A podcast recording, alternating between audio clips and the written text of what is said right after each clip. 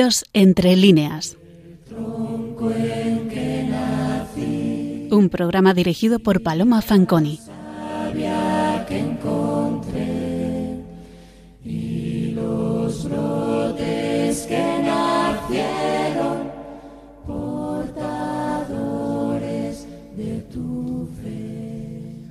Buenas noches, queridos oyentes de Radio María. Esta noche hacemos un programa algo distinto.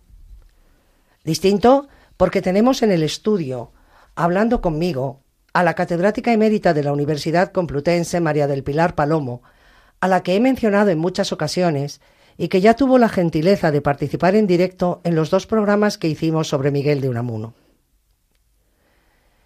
Pilar Palomo es parte fundamental de este equipo que en realidad está compuesto por ella y por mí, pues en prácticamente todos los espacios que hemos emitido ha colaborado en mayor o menor medida para la confección de los contenidos.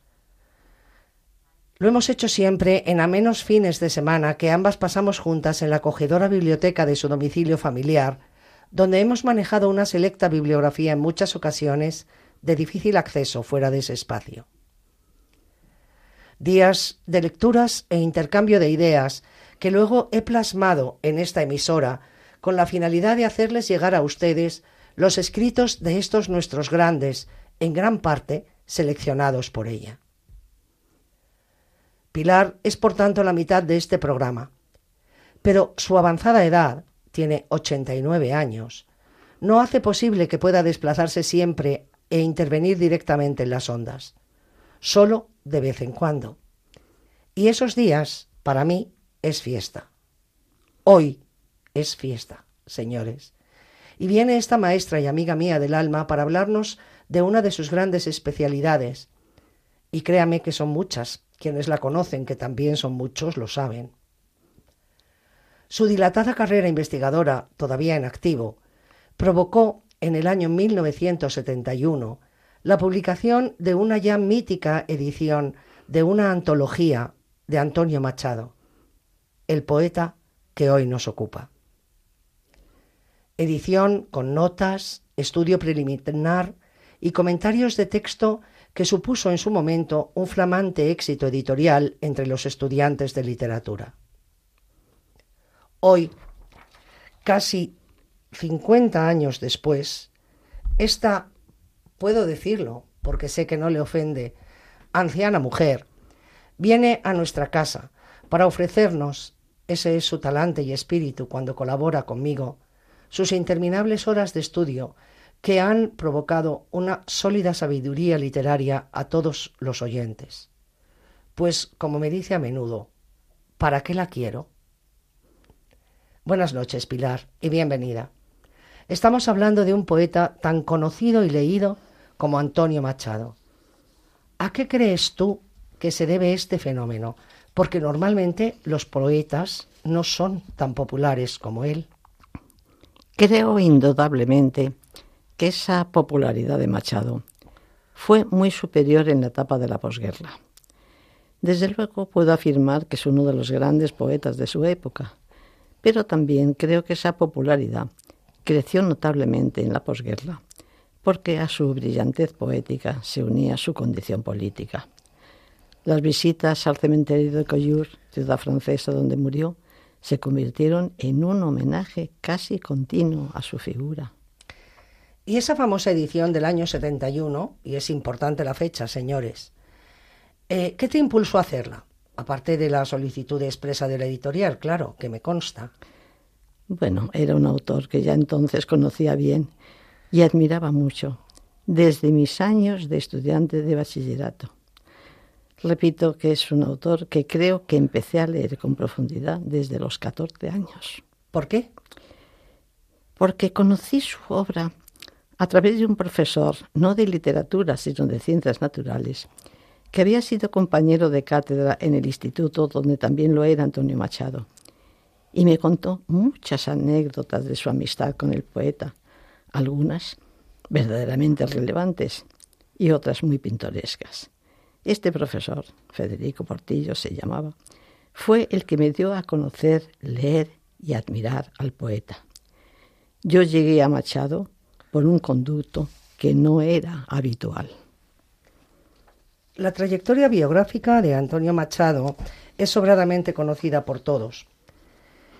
Normalmente, como saben ustedes, les hacemos una introducción biográfica del autor que tratamos. Ahora, en esta ocasión, no es tan necesario como en otras. Sabemos, por su autorretrato, entre otras cosas, que su infancia son recuerdos de un patio de Sevilla, que fue hijo de, una, de un notable folclorista, que tuvo una estrecha amistad con Rubén Darío en sus años de París y que estuvo siempre muy unido a su hermano Manuel. Machado nace en 1875 y empezó a publicar su obra poética en 1901 en la revista Electra. Recuerden ustedes que ya les hemos hablado de la importancia de las revistas para la poesía del siglo XX. En 1902 aparece su primer libro, Soledades. Continúa su asidua colaboración con revistas de signo modernista, como Helios, Alma Española, etc. Pero Machado, en realidad, no se siente modernista, ¿no, Pilar? Indudablemente no, porque él mismo lo declara. En 1914 precisó con minuciosidad la posición y la postura de su iniciación poética en un breve texto donde aportó curiosamente, una planificación de los estudios estilos poéticos de comienzos de siglo. Y así escribió, y leo, Los líricos puros, Becker, Juan Ramón Jiménez. Neobarloquismo, Rubén Darío. Modernismo, Manuel Machado. Impresionismo lírico, Manuel Machado. Intimismo Antonio Machado. Intimismo Antonio Machado, de manera que él mismo se autoclasifica no como modernista ni como neobarroco, sino como intimista. ¿Qué es esto de la poesía intimista? Es una poesía que rechaza lo anecdótico para centrarse en los temas sustanciales del ser humano. Y Machado lo hace utilizando muchos símbolos, lo cual complica su poesía, que aparentemente es muy sencilla, pero esos símbolos hay que descifrarlos y a veces es complicado, porque son palabras muy comunes, mar, noria, niebla, que significan en su obra mucho más que lo meramente denotativo. Pero dentro de este intimismo es importante señalar, creo, que para él la tarea del poeta es contribuir a una mejora de la sociedad. No es un poeta social, eso es otra cosa sino que considera que la poesía enriquece a la sociedad.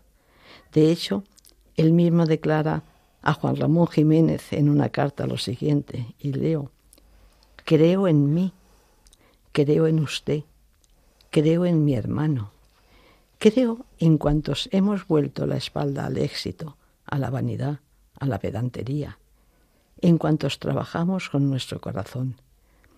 Pero pienso, queridísimo amigo, que es necesario afrontar una gran lucha contra la innoble chusma nutrida de la bazofia ambiente. Es decir, participa de la idea que la poesía eleva los espíritus y los corazones y por tanto a los hombres y que esto es una importantísima tarea social. Unida a este trabajo, en su poesía en el año 1907 obtiene la cátedra de Instituto de Francés y desempeñará su tarea docente en distintos centros de la geografía patria, pero su primer destino fue Soria, importantísima en su obra literaria La ciudad castellana. Pues sí. En marzo de 1907, Antonio de Machado es cuando obtiene una cátedra de francés que deberá ocupar en un instituto del territorio nacional, como es lógico. Machado elige Soria y para cumplir el trámite administrativo de tomar posesión, simplemente, viaja a la ciudad castellana el 1 de mayo, regresando a los pocos días a Madrid, donde se está imprimiendo ya la segunda edición de Soledades. Y yo digo la supuesta segunda edición de Soledades, con el nuevo título de Soledades, Galerías y otros poemas. ¿Y por qué dice supuesta? porque esa recuperación del texto de 1903 es mucho más que una segunda edición, pese a lo que el propio autor afirma años después. Porque en esa segunda edición se suprimieron numerosos poemas, lo cual es normal en una edición revisada y no supone una transformación esencial. Pero no puede decirse lo mismo sobre alguna de las composiciones que se añaden escritas. Y están escritas, lógicamente, entre 1903, primera edición, y 1907, y varias de ellas publicadas previamente en revistas.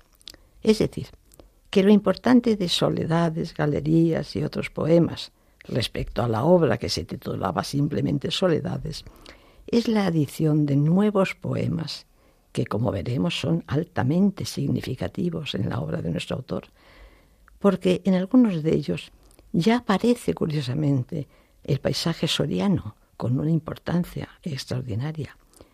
Pues en esta breve estancia en Soria de unos días, le da tiempo a imprimir un fundamental poema en el que por primera vez aparece una palabra definitiva en la futura poesía de Machado.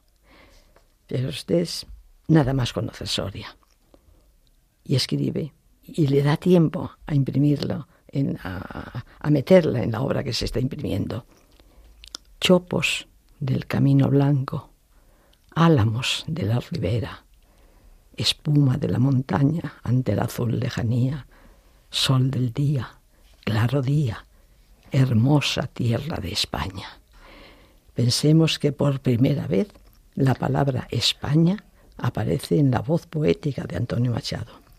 No creo necesario insistir en la importancia de esa emocionada exclamación, como génesis de una buena parte de la producción machadiana y del inicio de una línea primordial en su pensamiento. Es decir, que en aquellos escasos días de su primera estancia en Soria, cuando fue solo para tomar posesión, sintió una especie ya de revelación ante su paisaje. Efectivamente, esa primavera, porque era primavera, esa primavera soriana, recordemos, vuelvo a insistir que fue en el mes de mayo, se reitera en toda su obra posterior. Ya desde la lejanía de Baeza, cuando se marcha de Soria, escribirá a su amigo José María Palacio en el célebre poema Primavera tarda, pero es tan bella y dulce cuando llega.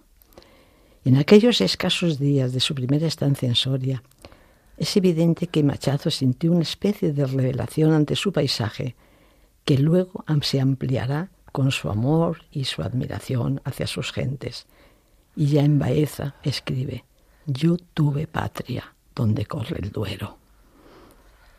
En septiembre vuelve a Soria para incorporarse a su cátedra. Sí, eh, comienza allí su labor docente y conoce, y es fundamental, a Leonor Izquierdo, una adolescente con la que contrae matrimonio dos años después, el 30 de julio de 1909. Creo que cualquier oyente sabe muy bien que esos o que tras esos escuetos datos se esconde el trozo de vida probablemente de mayor importancia de su obra poética. Durante muchos años aunará su profundo humanismo a la lección vital que supusieron para él sus añorados años, cinco años en Soria, y rememorará siempre la voz de un viejo pastor a quien oyó por vez primera un antiguo proverbio que le impactó. Nadie es más que nadie, como ejemplo admirable de dignidad. Es más, Soria se da para Machado además de maestra de castellanía, maestra de españolidad. Tanto es así que desde el impacto del deslumbramiento que vive en aquellos brevísimos días de su primera visita, escribe su primer poema sobre el campo soriano, como hemos visto. En él hace recuento de los elementos de su paisaje, de un paisaje vivido que serán los inamovibles de sus futuros poemas en campos de Castilla y obras sucesivas. Por lo que dices, esos poemas escritos entre 1903 y 1907 son importantísimos. Yo creo, es que creo que entre ellos hay algunos textos de indispensable comentario. Por ejemplo, mm, encontramos uno de inexcusable análisis, pues que expresa su desorientación y búsqueda de Dios un poema conocidísimo. y que me permito leerlos en toda su extensión por la importancia que tiene. Y no es verdad, dolor, yo te conozco.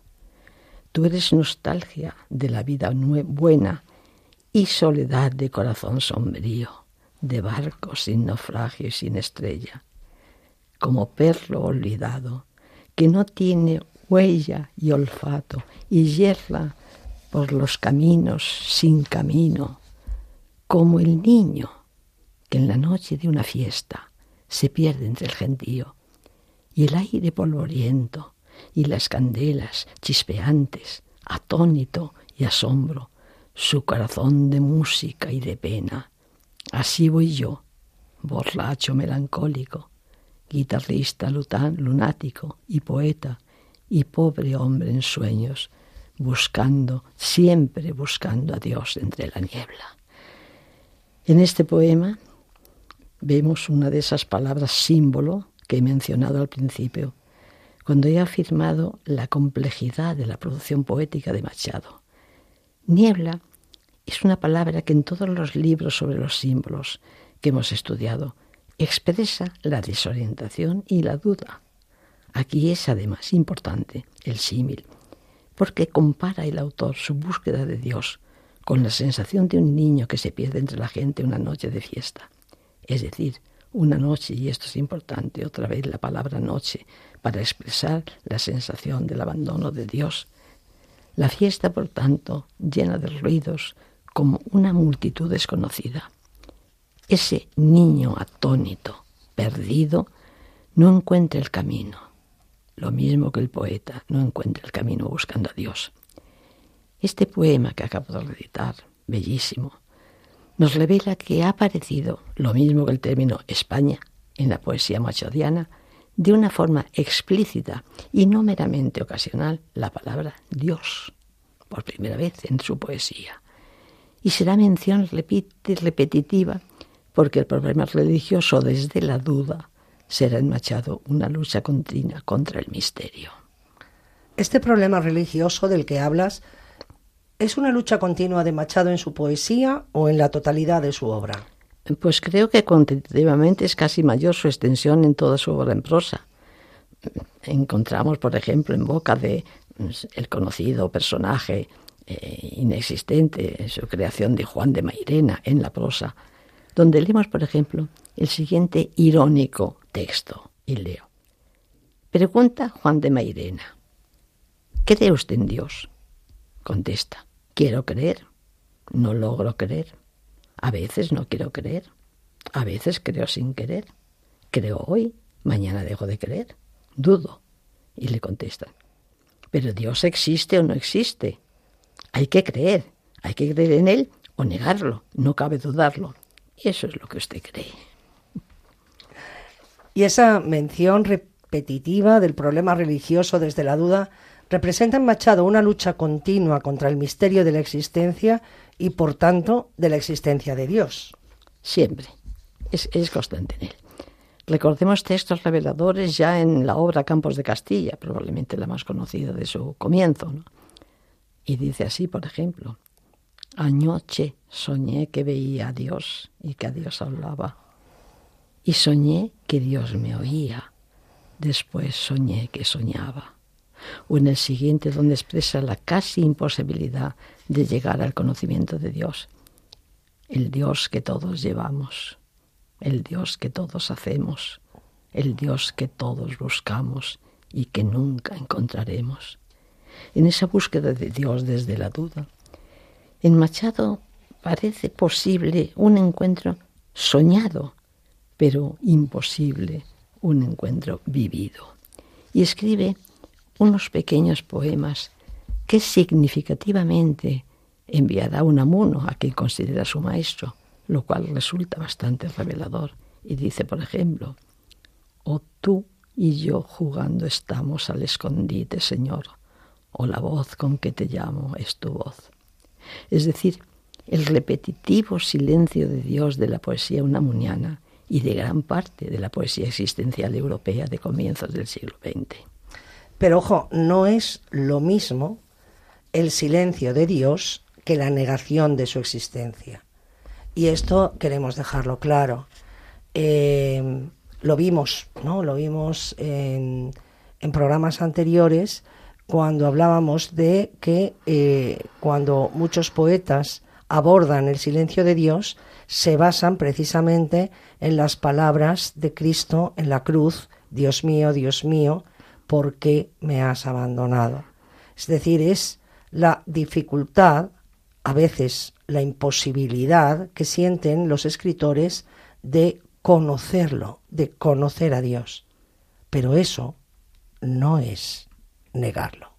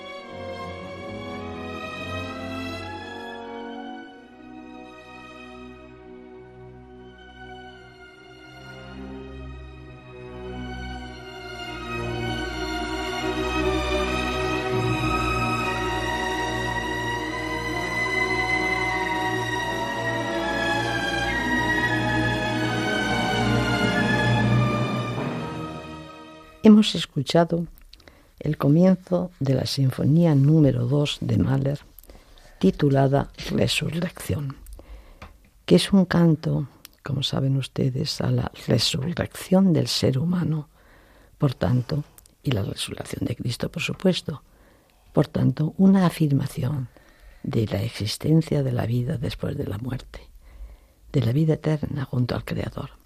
Se ha comparado por ello esta sinfonía de Mahler a la Divina Comedia de Dante, donde el autor se pasea por el paraíso. Tras este momento musical que hemos puesto para ilustrar la idea de la trascendencia, que es una inquietud de Machado, retomando la biografía íntima del autor, en muchas ocasiones me has comentado, Pilar, que sus años en Soria fueron para él un periodo de tranquilidad espiritual. Yo creo, evidentemente, que sí, que los años en Soria no fueron para él únicamente humanismo, castellanismo y españolidad. Creo que Soria fue serenidad en su problema de la búsqueda de Dios. Pensemos que Soria es amor, además, porque Soria es Leonor. Y creo que ambos constituyeron una transitoria tranquilidad espiritual. Fue una recuperación de la fe de su infancia, sería mucho decir. Lo cierto es que en su libro Nuevas Canciones, escrito entre el año 17 y 30, y en el exquisito molde de una canción popular, leemos una antigua sensación. Y dice así, en Santo Domingo la misa mayor. Aunque me decían hereje y masón, rezando contigo, cuánta devoción.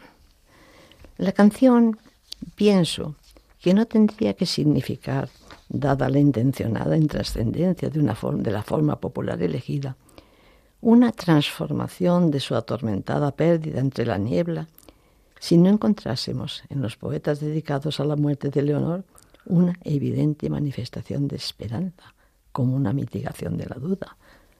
Porque recordemos que escribe en Campos de Castilla, ya en Campos de Castilla, escrito en Baeza, dos brevísimos poemas, por ejemplo, que dicen así.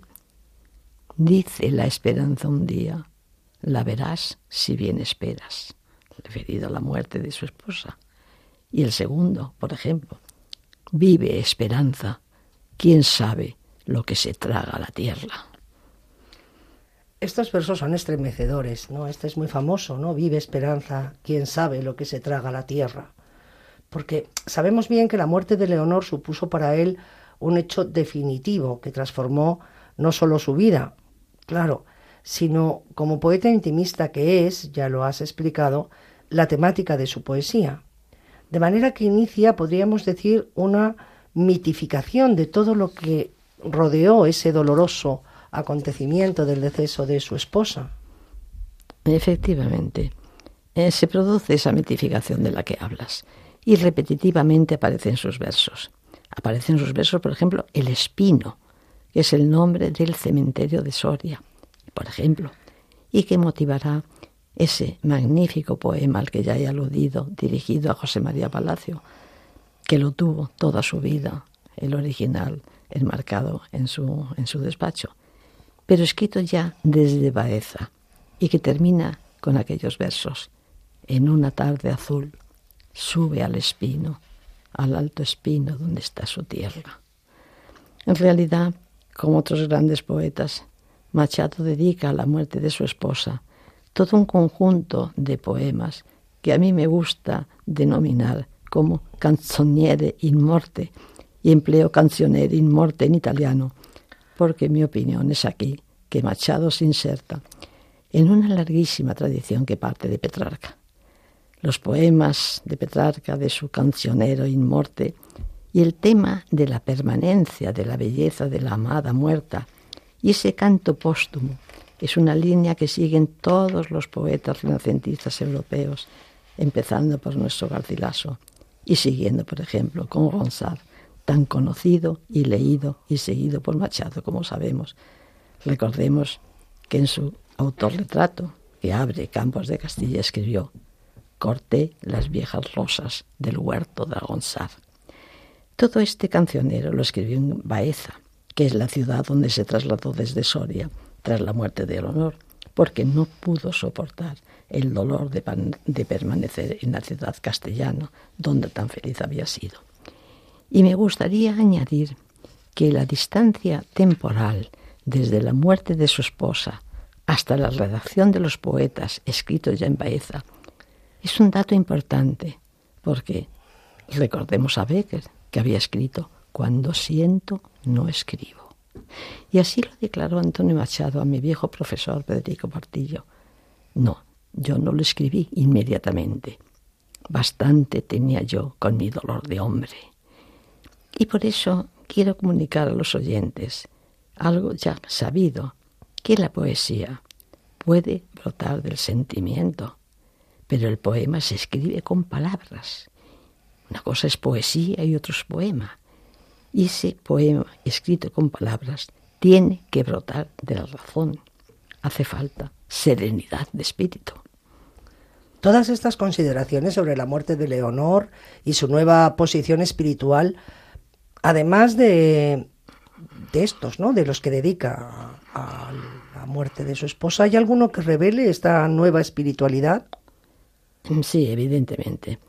Es en campos ya en Campos de Castilla, escrito ya en Baeza, donde aparecen, entre otros muchos, cuatro versos inolvidables. Hay incluso hasta dos versiones del mismo, pero la segunda mejor, donde el dolor sentido tiene ya, por vez primera, una sensación de nuevo sentimiento religioso, es decir, de que de nuevo está eh, utilizando un tema religioso. Son simplemente, repito, cuatro versos inolvidables. Señor, ya me quitaste lo que yo más quería.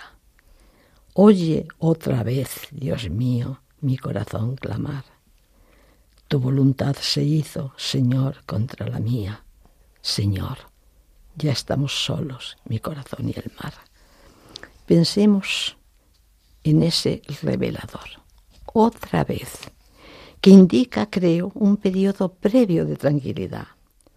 Pero además encontramos en él algo nuevo, el significado del mar, que necesariamente tenemos que entender como un símbolo, porque si no el poema no tendría sentido.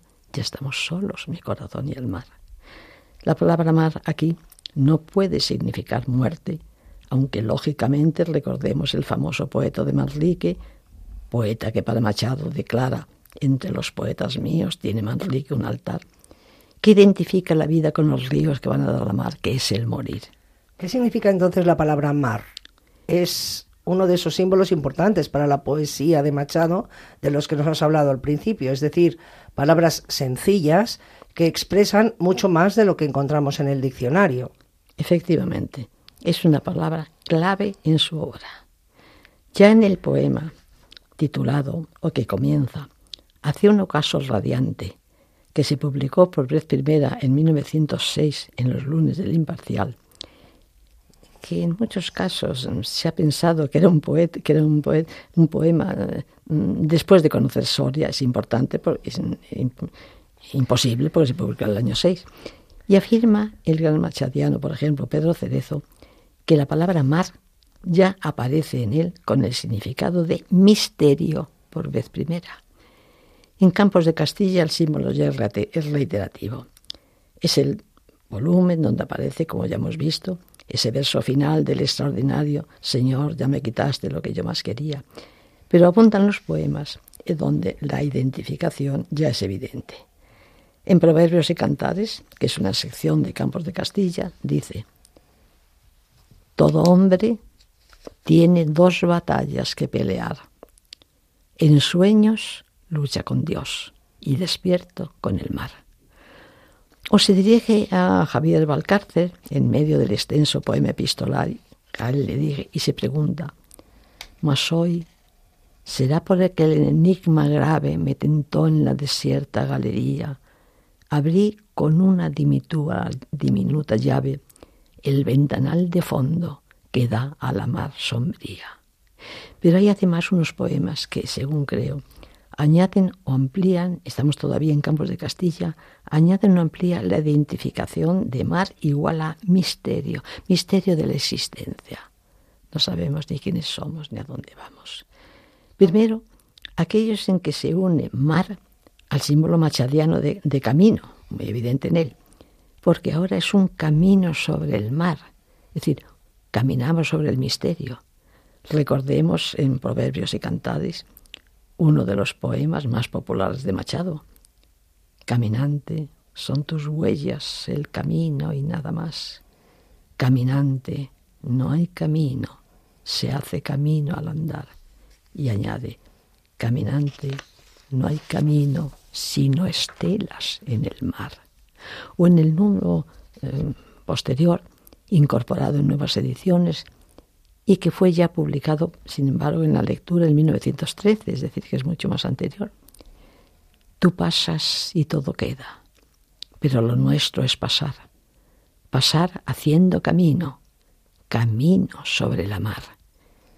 El caminar del hombre es, pues, un caminar sobre el misterio. Pero concretando este sentido religioso en la figura de Jesucristo, ¿cuál puede ser el significado del caminar de Cristo sobre las aguas del poema, del famoso poema, vamos, eh, dedicado a la saeta? O oh, no eres tú mi cantar, no puedo cantar ni quiero a ese Jesús del madero, sino al que anduvo en el mar. O del poema ¿Para qué llamar caminos a los surcos del azar? Todo el que camina anda como Jesús sobre el mar. Bueno, yo también me pregunto muchas veces si esos poemas que tú has recitado son un canto a la humanidad, es decir, al ser hombre de Jesús, que anduvo sobre el misterio como todos nosotros, o a un Jesús en su divinidad que pudo, por tanto, conocer el misterio. El último poema que has leído parece llevarnos a la primera interpretación, en cualquier caso, creo que la simbología de mar como misterio es innegable. Pero leemos también en Proverbios y Cantares un poema revelador al mostrar la dualidad del hombre frente al misterio de la vida.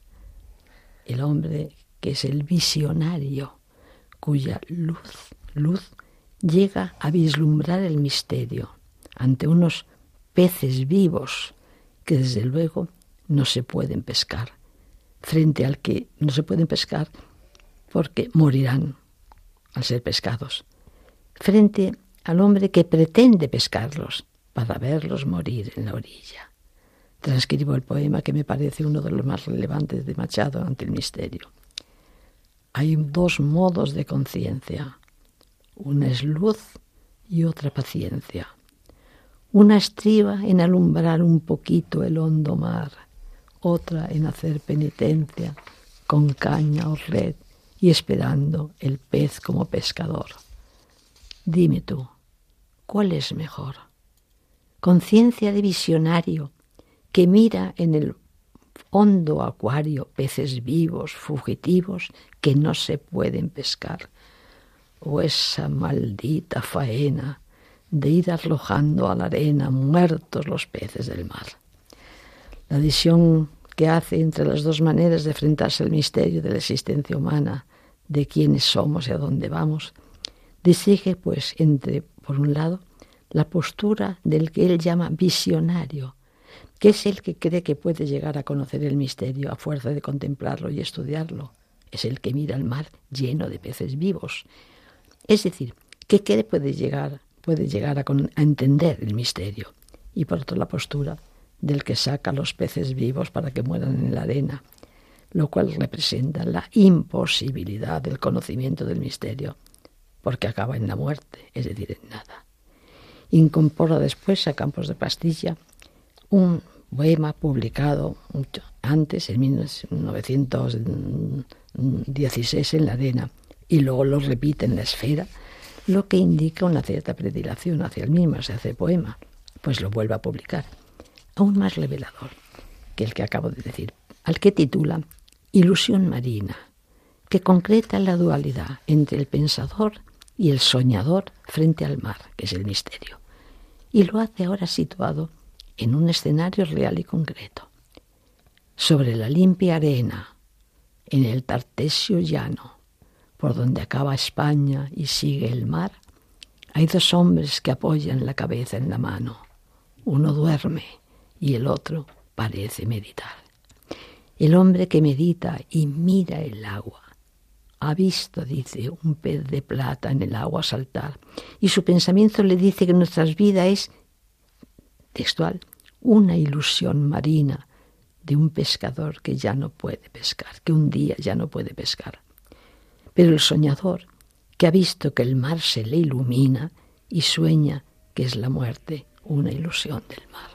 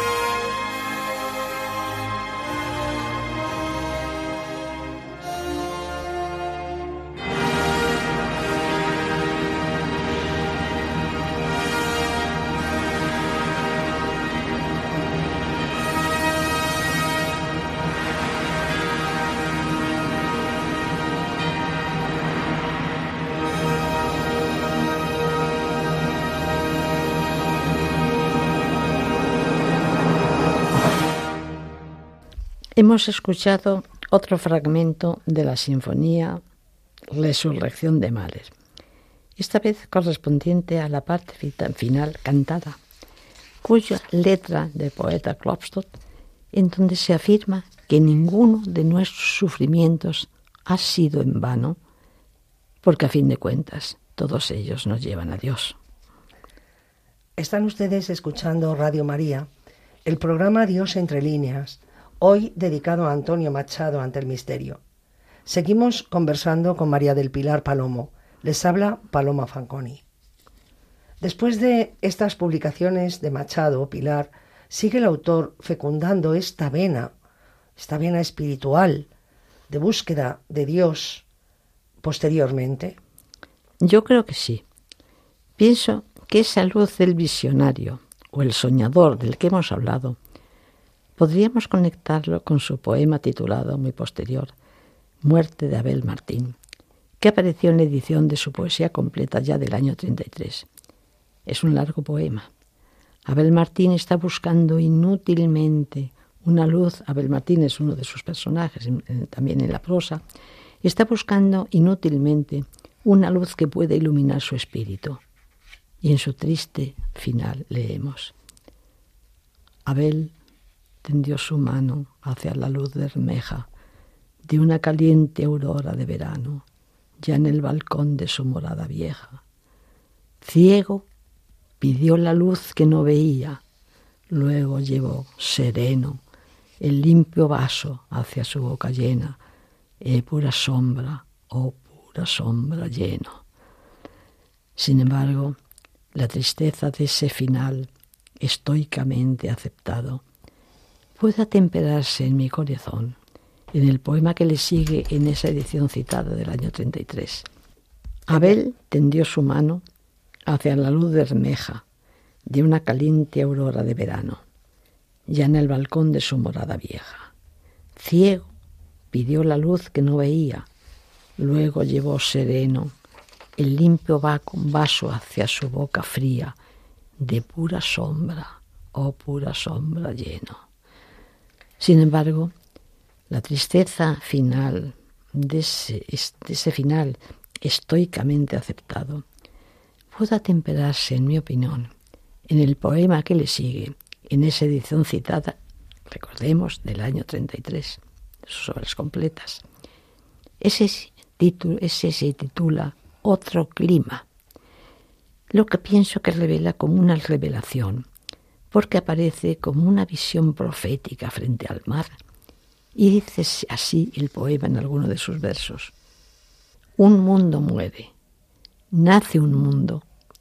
En la marina panza del globo hace una nave su estela diamantina. Quillas al sol, la vieja flota yace.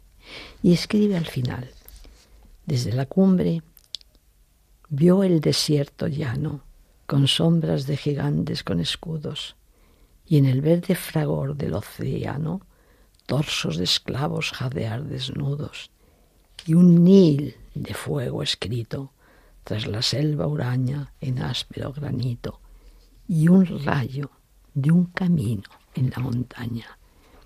Y yo me pregunto, ¿es esto la renovación y nuevo nacimiento de un mundo?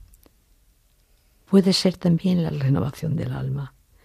¿Qué significa ese luminoso rayo del camino a la montaña, porque sabemos que la subida a la montaña es el símbolo tradicional y en todas las culturas de la elevación hacia el mundo del espíritu.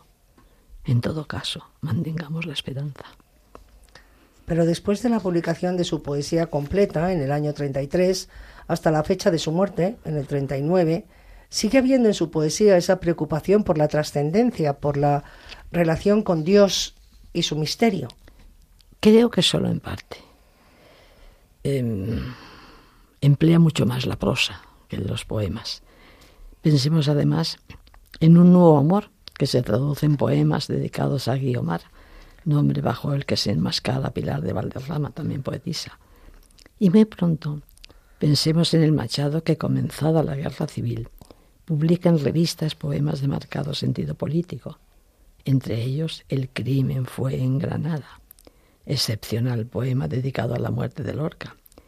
Pero llegado al final del destino de su exilio, ya en Coyure, Machado se encuentra de nuevo con el mar. Y en el bolsillo de su chaqueta, como casi todos ustedes sabrán, se encontró un papelillo con los siguientes versos. Estos días azules y este sol de la infancia. Puede ser parte de un poema, pero también un poema entero en sí mismo, como algunos críticos aseguran. Pero yo quisiera recalcar que en estos versos se habla de estos y no de aquellos. Es decir, es una vivencia, no un recuerdo. Es una y al ser una vivencia, es una vivencia que vuelve a vivir y vuelve a vivir esa infancia. Tal vez nos podría llevar a aquel niño que se perdía entre la gente y que buscaba, como el poeta melancólico que era, a Dios entre la niebla. Pues sabiendo que la búsqueda de Dios ya es fe, nos quedamos con estas esperanzadoras palabras y nuestra oración más sincera y nuestra solidaridad más sentida hacia todos aquellos que sufren por porque indagan en el misterio de la vida y tienen dificultades para resolverlo. Una solidaridad y una empatía fraternal hacia todos los humanos que honestamente buscan a Dios entre la niebla, porque confiamos en que en esa búsqueda Dios, Padre, los encontrará. Hasta aquí nuestro programa de hoy. Muchas gracias, Pilar. Han escuchado ustedes Dios entre líneas en Radio María. Si quieren ponerse en contacto con nosotros, pueden escribirnos un correo electrónico a la dirección diosentrelíneas arroba radiomaria.es. En breve tendrán a su disposición el podcast con el espacio de hoy. Muchas gracias por su compañía en esta noche. Y no se vayan, les dejamos con nuestros magníficos informativos. Hasta dentro de cuatro semanas se despide de ustedes Paloma Fanconi.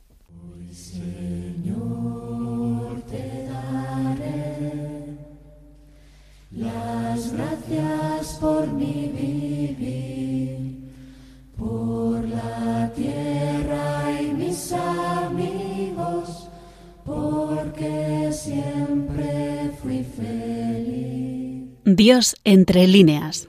Tronco en que nací, Un programa dirigido por Paloma Fanconi. sabía que